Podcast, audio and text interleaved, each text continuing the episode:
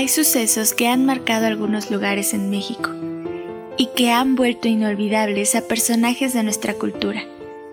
Despierta tus sentidos y aventúrate a disfrutar de leyendas que han encontrado la manera de romper las barreras del tiempo y que son parte de ti y parte de mí. Abre tu imaginación y déjate llevar a revivir ese momento de mi narración. ¿Leyenda o realidad? Solo tú podrás comprobarlo. Mágica. Narraciones que despiertan tus sentidos.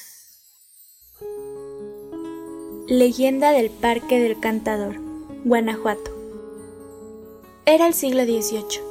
José Carpio, hijo de un minero, conocía perfectamente el oficio de su padre, ya que siempre lo acompañaba a las minas. Él observaba y ayudaba a su padre ocasionalmente. Desde muy joven demostró su talento como músico. Tocaba su guitarra en reuniones familiares y luego empezó a llevar serenatas a las chicas más lindas. Estas caían a sus pies cautivadas por sus interpretaciones. Pero lamentablemente un día hubo un accidente en la mina que terminó con la vida de su padre. Así que José comenzó a trabajar como minero, pero en sus tiempos libres seguía llevando serenatas de casa en casa.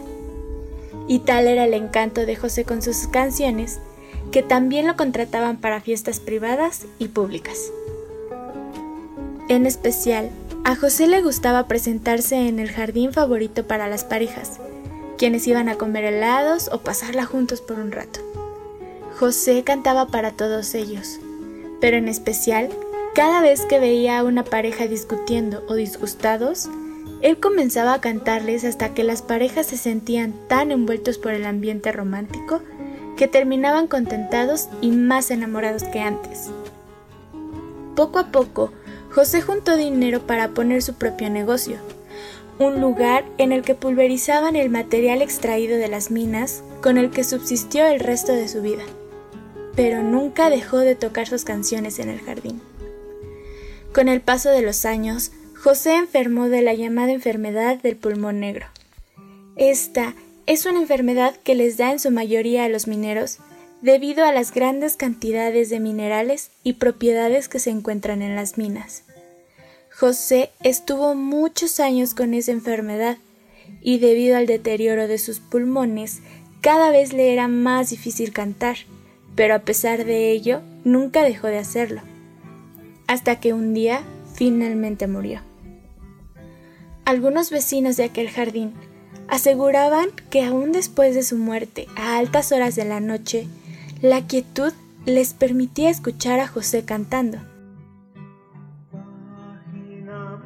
Hecho que ya estaban acostumbrados y que les provocaba mucha serenidad. Actualmente, el Parque del Cantador lleva ese nombre en honor a José Carpio, quien aún puede escucharse su cantar.